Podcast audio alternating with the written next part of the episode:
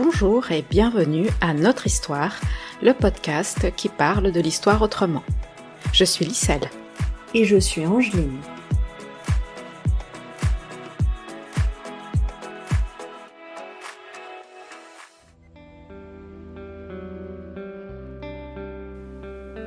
Rosa Amelia Plumel Uribe. Penser la férocité blanche.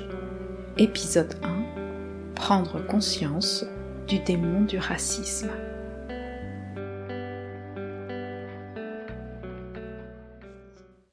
Ça n'a pas été une, compréhension que soudain j'ai eu.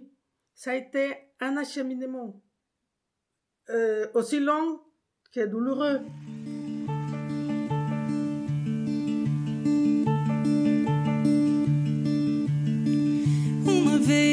Tive uma ilusão e não soube o que fazer, não soube o que fazer com ela, não soube o que fazer. E ela se foi porque eu a deixei, porque eu a deixei. Não sei, eu só sei. Pour cet épisode, nous avons rencontré Rosa Amelia Plumel Uribe, l'auteur de La férocité blanche, des non-blancs aux non-ariens, génocide occulté de 1492 à nos jours. Aujourd'hui âgée de 68 ans, elle a accepté de nous recevoir chez elle, en banlieue parisienne. Née en Colombie, Rosa Amelia Plumel Uribe est descendante à la fois des populations autochtones d'Abya et des populations noires qui ont été déportées pendant la colonisation. Petite parenthèse, notre histoire fait le choix de nommer le continent Abya plutôt qu'Amérique pour privilégier un nom autochtone à celui imposé par les colonisateurs européens il y a cinq siècles. Retournons au livre de Rosa Amelia Plumel Uribe. Publié en 2001, il est le fruit de vingt ans de réflexion et qui reste toujours pertinente vingt ans plus tard. Ce que Rosa Amelia Plumel Uribe appelle la férocité blanche, ce sont les crimes produits par 500 ans de colonialisme dont elle rapporte l'extrême violence et l'extrême cruauté à travers un travail gigantesque de documentation accumulé et minutieusement analysé pendant deux décennies. Mais la férocité blanche est tout sauf un catalogue de l'horreur. Comme Rosa Amelia Plumel Uribe le dit elle-même, c'est une réflexion, une lecture des faits qu'elle propose avant tout. Dans la première partie de notre entretien avec elle, que nous avons divisé en trois épisodes, Rosa Amelia Plumel Uribe évoque sa difficile prise de conscience de ce qu'elle appelle le démon du racisme, et comment elle en est venue à penser puis à vouloir écrire la férocité blanche.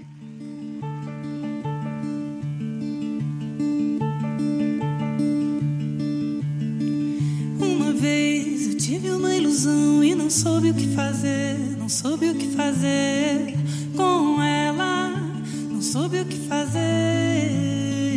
E ela se foi porque eu a deixei, porque eu a deixei.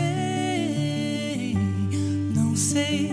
On nous a tellement formaté que on nous a rendu indifférentes à nous-mêmes. Il y, a, il a des indifférentes à nous-mêmes, c'est un euphémisme, parce que c'est pire ce qui s'est passé. C'est que on, nous a, on nous a conduit à, à nous mépriser et surtout à mépriser nos origines, des origines qu'en général les, les descendants, les descendants d'Africains déportés et d'indigènes n'assument pas. Et pourquoi? Ben, parce que des siècles durant, on leur a appris à rejeter ses origines. Là, je parle en tant que colonisé, en tant que descendant d'Africains déportés à l'univers concentrationnel d'Amérique.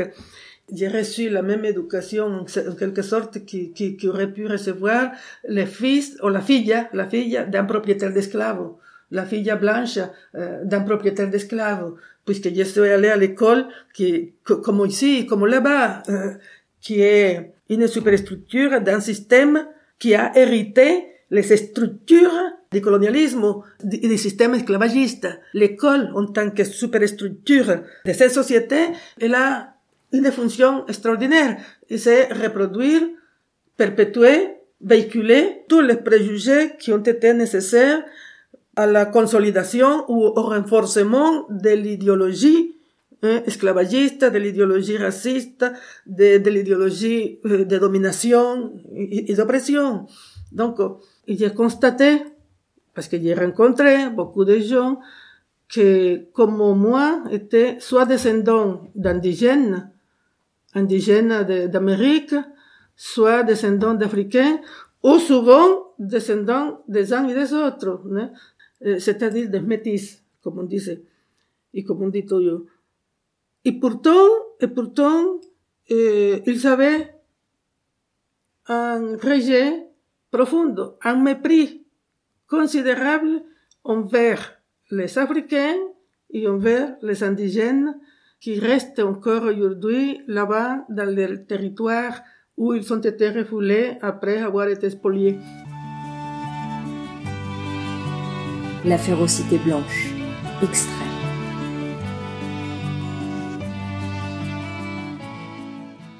Il n'y eut jamais aucune déclaration exprimant officiellement au moins le regret et la condamnation de principe, et c'était le minimum que méritait l'extermination des indigènes d'Amérique et d'Australie, ainsi que la destruction partielle de tous ceux qui furent razziés chez eux, déportés et réduits en esclavage. Bien au contraire, l'histoire d'Amérique était toujours la charmante chronique des conquérants européens dont les crimes étaient considérés comme de véritables exploits.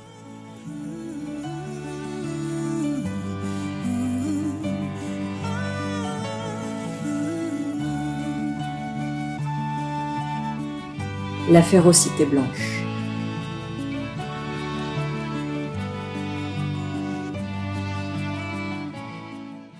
Malgré le désir de s'enrichir qui anime les conquistadors, ils ne ménagèrent pas pour autant la main-d'œuvre que représentent les indigènes réduits en esclavage.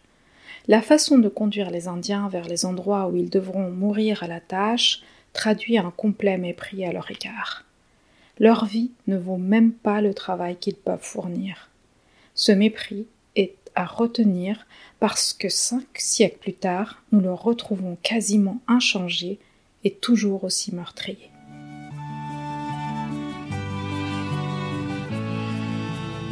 Lisons la férocité blanche.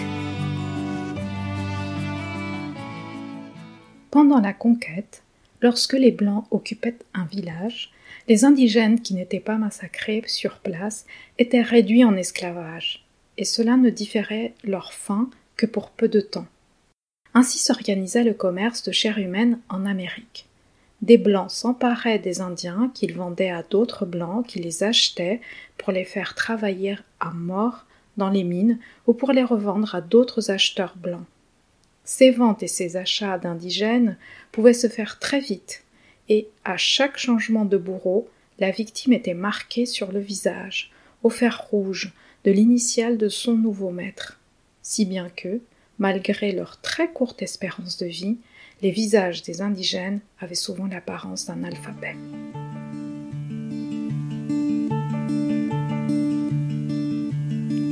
Uma vez eu tive uma ilusão e não soube o que fazer, não soube o que fazer com ela, não soube o que fazer.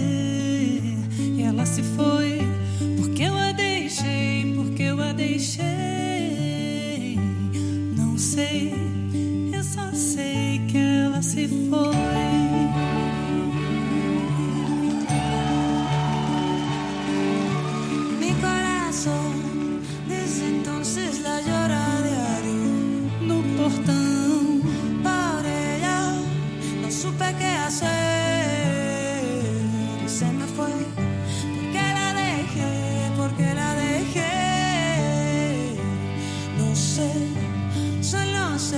En 1977, une année charnière pour elle, Rosa Amelia Plumel Uribe découvre la révolution haïtienne en lisant un roman à succès de l'époque, Tambores del Destino.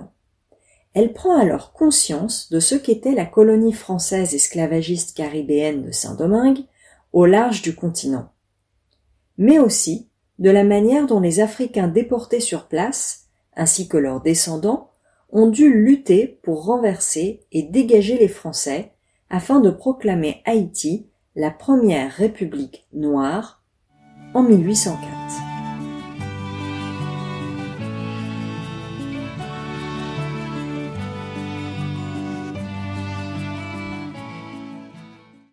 Ce livre m'a profondément marqué à tel point que ce livre vient de l'espace sorti d'ici. Et c'est là que j'ai découvert la révolution de Saint-Domingue. C'est là que j'ai découvert Toussaint Louverture, que j'ai découvert Henri Christophe, que j'ai découvert surtout Dessalines et que j'ai appris ce que, ce qui avait été la, la révolution, la guerre d'extermination qui, qui, qui a eu lieu là-bas contre ces peuples. Et ça, ça, ça, ça m'a rendu quasiment malade pendant quelques jours. C'était aussi en 77. Est-ce que ça a été une année charnière? Pourquoi il a fallu euh, ramener des Africains en Amérique et qui étaient ceux qui ont pris cette décision et pourquoi? Voyez-vous que c'est déjà quelque chose de terriblement vaste. Mais à cela s'ajoutait aussi le fait euh, que dans les manuels mm, que j'avais dû euh, lire et étudier lorsque j'étais à l'école, il n'a jamais été abordé euh, un sujet qui aurait pu me donner une réponse à cette question. Cette question ne se posait pas à moi lorsque j'étais mm, gamine, lorsque j'étais euh, étudiante, élève au collège, ne se posait pas à moi de cette même façon.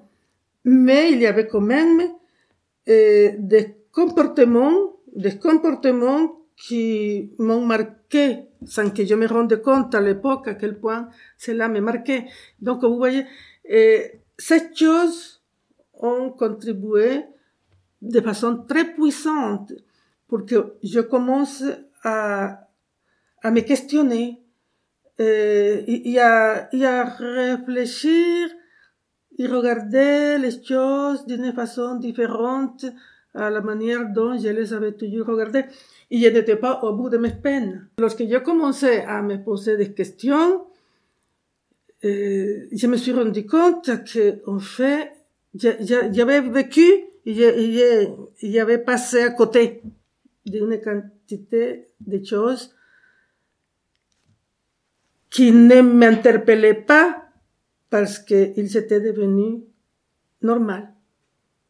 Et alors, ça m'a questionné aussi la question de la normalisation des choses qui sont inadmissibles ou qui devraient l'être pour nous tous, complètement inacceptables. Et pourtant, ça avait été normalisé à tel point que moi-même, j'avais dû quand même les, les intégrer comme quelque chose qui faisait partie de la, de la nature.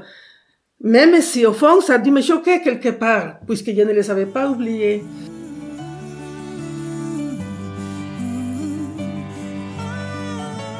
La férocité blanche. Lecture.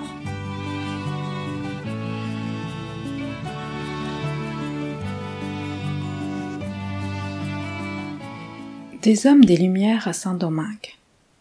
Cette guerre d'extermination, déclenchée par le général français Leclerc et continuée par le général Rochambeau, fit de Saint-Domingue le théâtre de ce que, bien plus tard, Anna Arendt appellera la banalité du mal dans son essai Eichmann à Jérusalem.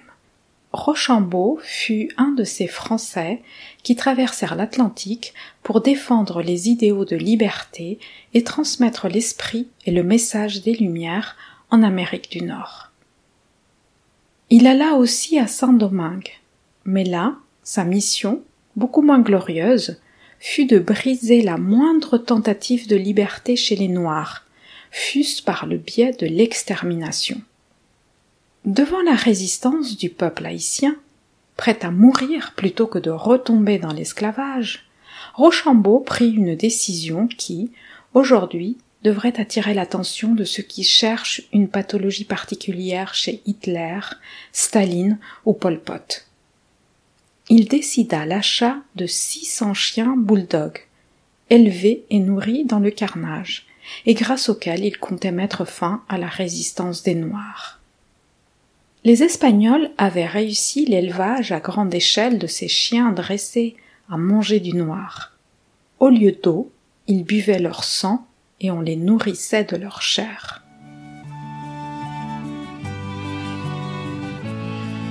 La férocité blanche.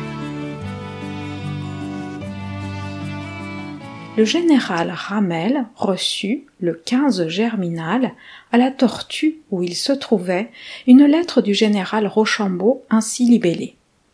Je vous envoie, mon cher commandant, un détachement de 150 hommes de la garde nationale du Cap, commandé par M. Barry, suivi de 28 chiens bulldogs. Ces renforts vous mettront à même de terminer entièrement vos opérations. Aucune ration, aucune dépense n'aura lieu pour la nourriture de ces chiens vous devez leur donner des nègres à manger. Je vous salue affectueusement. Signé Rochambeau.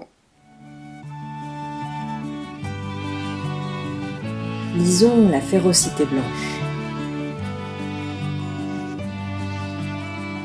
Saint-Domingue s'est donc libéré au prix de la destruction partielle de sa population. Des 900 000 Noirs que comptait la colonie à la veille de la révolte, il n'en reste que quatre cent mille au moment de la libération. Les atrocités commises contre ce peuple non seulement ne furent jamais juridiquement qualifiées, mais de plus, et c'est là que la raison se trouble, la puissance française, qui n'avait pas le droit de son côté mais la force avec elle, pouvait obliger les survivants haïtiens à payer des indemnités dédommageant les blancs. L'abolitionniste français et démocrate Tocqueville dira si les nègres ont droit à devenir libres, il est incontestable que les colons ont droit à n'être pas ruinés par la liberté des nègres.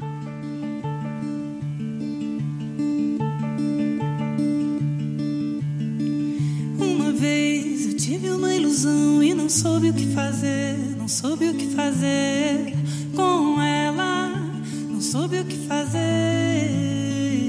E ela se foi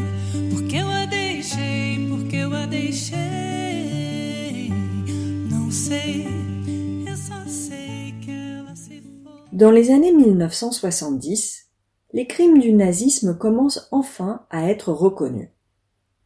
Rosa Amelia Plumel Uribe s'interroge alors sur la manière dont ils sont décrits.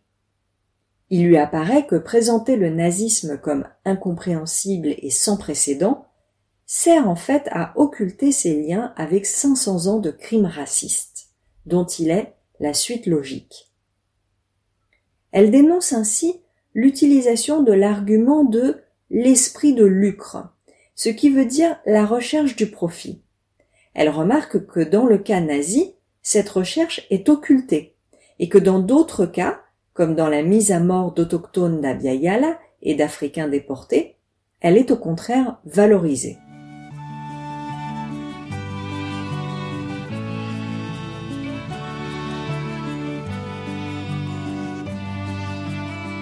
C'est alors que je découvre c'est ce qui avait été la catastrophe nazie, l'hécatombe nazie en Europe, ce qui avait été le nazisme, ce qui avait été la politique d'extermination hitlérienne. Et là, je, commence à, à, découvrir, à découvrir la perception que l'Europe et les Européens ont eue y véhiculé concernant cette période sombre de l'histoire d'Europe. Mais j'avais lu euh, qu'il s'agissait d'un fait euh, complètement, complètement incompréhensible, un phénomène, un phénomène incompréhensible puisque inédit dans l'histoire de l'humanité et on ne comprenait pas comment, euh, dans un pays aussi civilisé que l'Allemagne, une politique de barbarie comme celle du nazisme avait pu se développer y avoir eu l'acceptation quoi qu'on ne parlait pas beaucoup de l'acceptation, on disait comment elle avait pu se développer, comment elle avait pu avoir lieu dans un pays aussi développé et aussi hum, culturellement avancé que, l'Allemagne. Là, j'ai des doutes parce que à la lumière de ce que j'ai commencé à, à comprendre concernant la déportation d'Africains vers l'Amérique et surtout concernant aussi le génocide euh, des peuples originaires euh, d'Amérique, euh, je ne voyais pas trop la singularité, hein, la singularité qu'on attribuait à la politique criminelle du Troisième Reich allemand. D'accord, il y avait les chambres à gaz, que cela n'avait pas existé à l'époque euh, où on déportait les, Africains vers l'Amérique.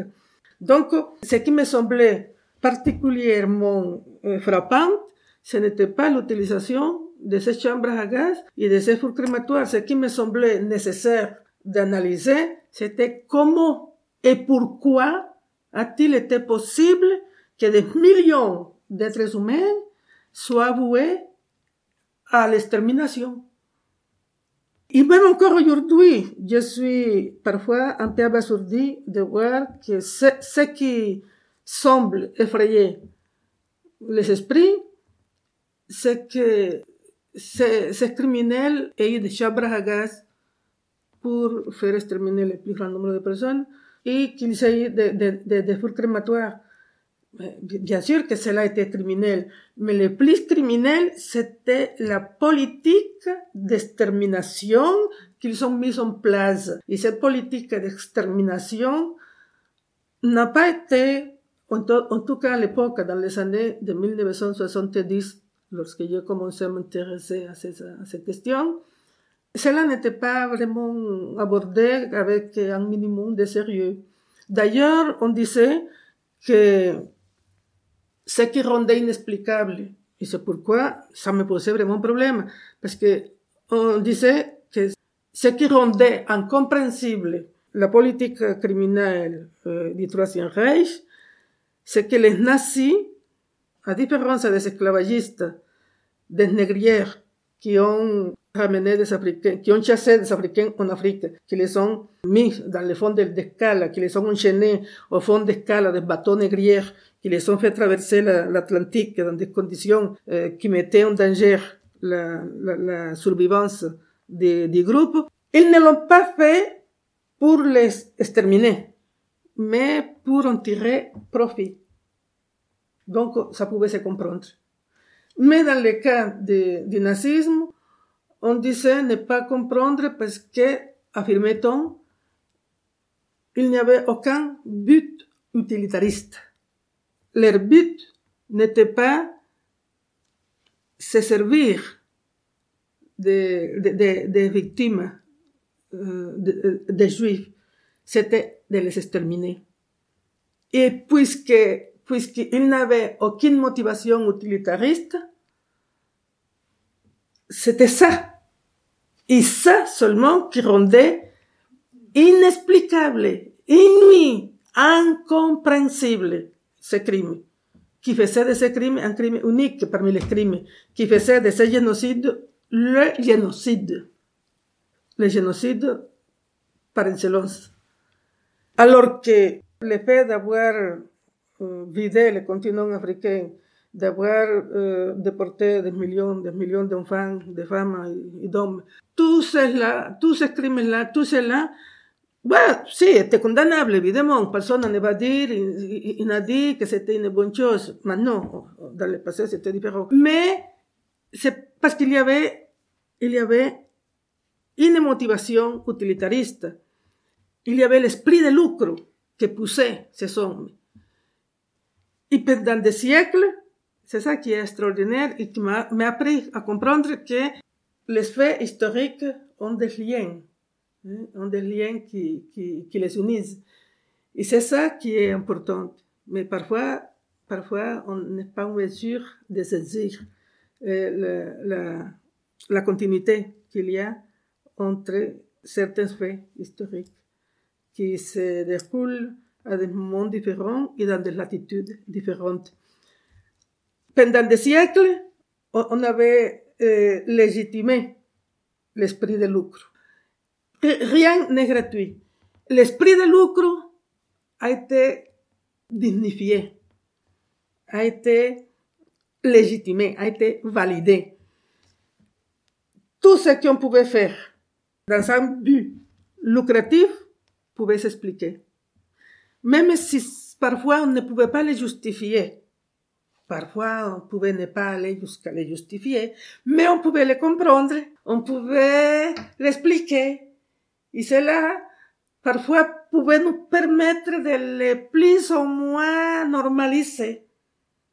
C'est pourquoi il était si important d'insister sur le fait que la déportation d'Africains, leur asservissement et la façon dont ils ont été bestialisés, brutalisés, jusqu'à ce que Morson suive, cela pouvait s'expliquer parce qu'il y avait un esprit de lucre, il y avait une motivation utilitariste.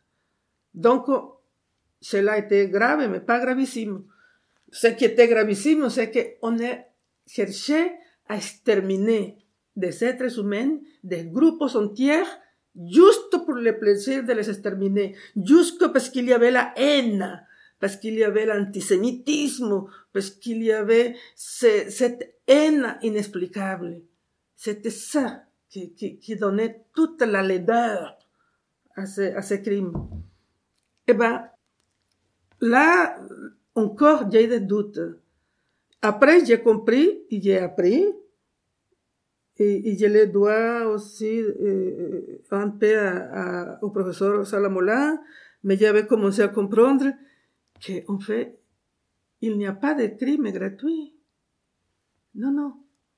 On ne tue, on extermine et on ne massacre que si on compte en tirer un profit. Ce profit peut se matérialiser de façon différente, si vous voulez. Mais il n'y a pas, il n'y a pas de crime gratuit et de génocide utilitariste. non, non, ils sont tous utilitaristes parce que euh, aucun génocide, aucun massacre, aucun massacre ne se fait que si on espère tirer un souverain profit.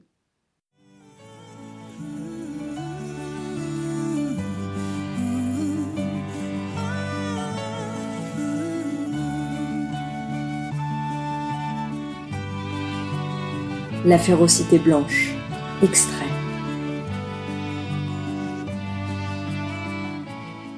Il devient de plus en plus difficile de croire et de faire croire que les nazis allemands, ainsi que leurs auxiliaires dans les pays occupés, se sont conduits en bourreaux seulement par plaisir sadique. Ils auraient été les seuls conquérants indifférents au charme de l'or et du pouvoir. En Autriche comme en Allemagne, les Ariens, ouvriers ou petits bourgeois, espéraient trouver une satisfaction pour leurs intérêts sociaux et économiques dans la déjudaïsation de l'économie et de l'habitat. Si bien que souvent les réformes, en fait les spoliations des juifs, de leurs emplois, de leurs logements et de leurs richesses, se sont accélérées sous la pression de la base. Or, la déjudaïsation de l'économie et de l'habitat impliquait la disparition physique des juifs. Ces situations où la négation de l'humanité d'un groupe tient lieu de politique officielle facilitent les déchaînements et favorisent l'apparition de comportements sadiques. Pour comprendre comment il a été possible que des hommes ordinaires deviennent des bourreaux au service de la machine nazie de destruction et de mort, une étude approfondie de l'univers concentrationnaire d'Amérique est indispensable. Ce phénomène s'étale sur plusieurs siècles et la participation des acteurs européens fut massive. Nous savons que même des âmes sensibles à l'humanisme larmoyant, après avoir dénoncé l'horreur, la cruauté et les sévices qui rythmaient l'agonie des Noirs dans les colonies, s'y habituaient, pour reprendre la formule du père Labat, ce missionnaire français, qui publia en 1722 le récit de son séjour aux Antilles.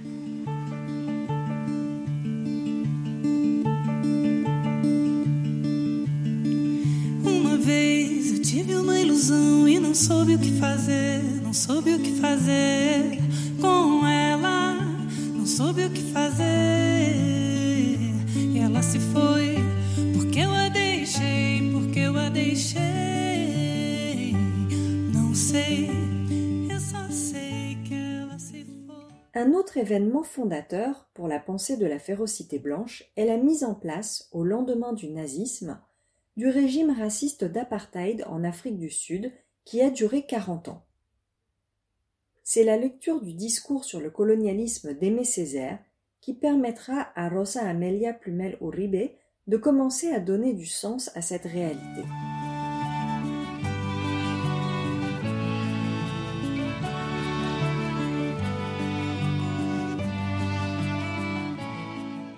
Il y a eu autre chose qui est venue me frapper profondément et me déstabiliser, et c'est quoi, lorsque j'avais découvert en 1977, dans les tout premiers mois de cette année, j'avais découvert l'existence du régime d'apartheid euh, là-bas en Afrique du Sud, où euh, une petite minorité de Blancs euh, avait décidé qu'il y avait des lois pour les Blancs et des lois pour les non-Blancs, parmi lesquelles il y avait les Métis, les Indiens et les Noirs. Et donc, une absence de droits pour les uns et tous les droits pour les autres.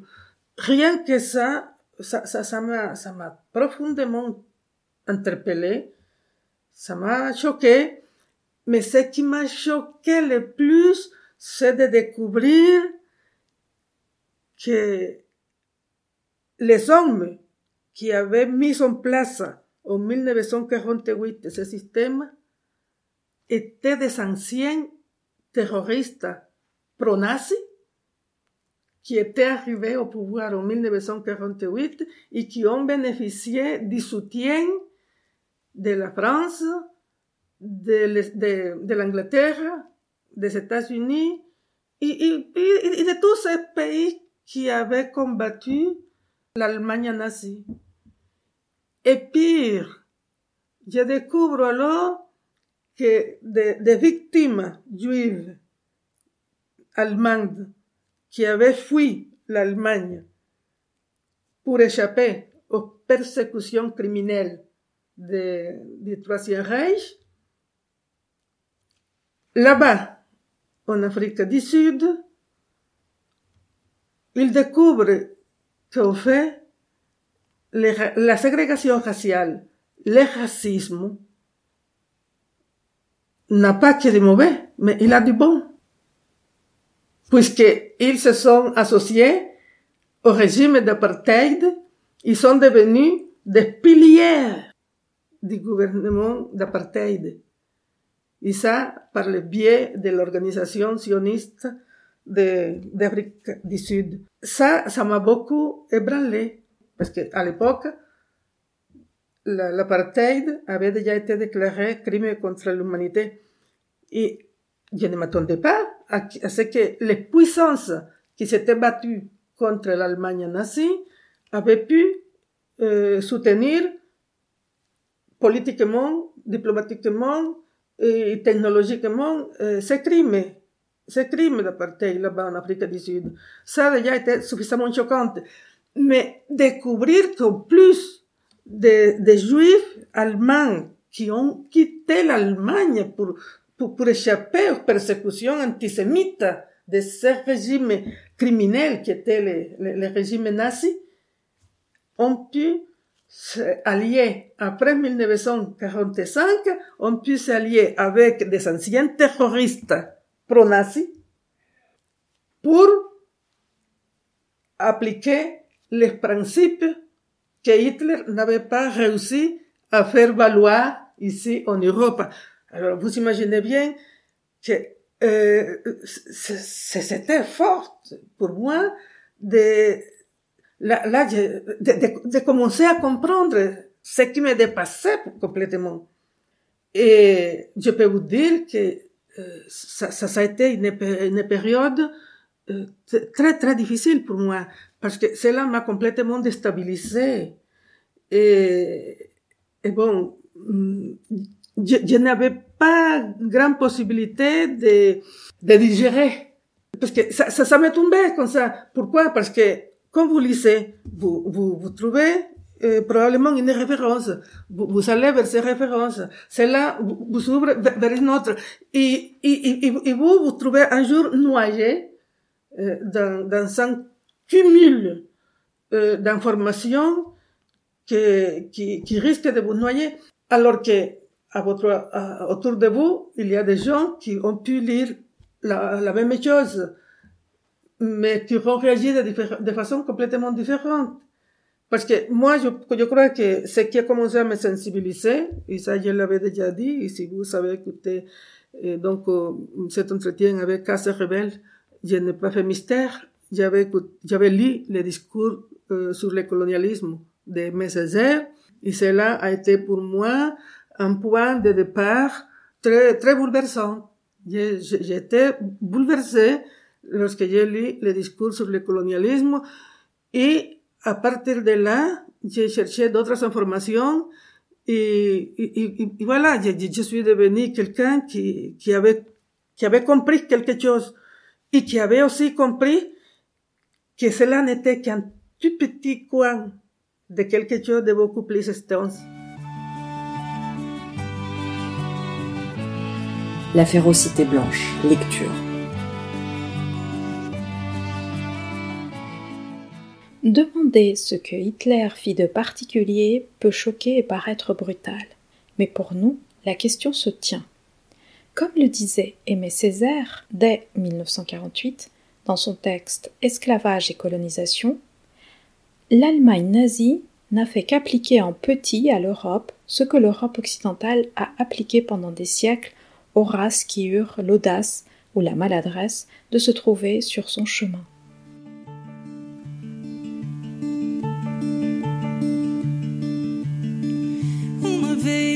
Tive uma ilusão e não soube o que fazer, não soube o que fazer com ela, não soube o que fazer. E ela se foi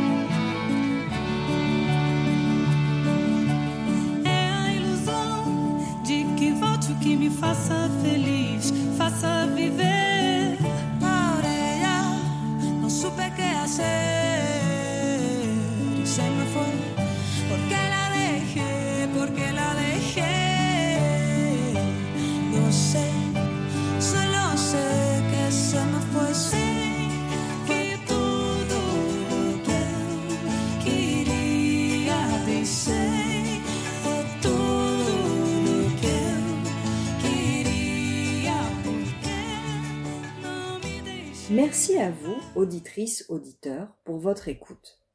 Dans les deux autres parties de cet entretien, vous entendrez Rosa Amelia Plumel Uribe analyser l'utilisation de notions comme génocide, totalitarisme ou encore camp de concentration et s'interroger sur le regard expert et soi-disant neutre de l'histoire dominante. Vous trouverez les références citées sur le descriptif de ce podcast et vous pouvez nous contacter pour participer à notre histoire par mail ou sur nos pages Facebook et Instagram. À bientôt!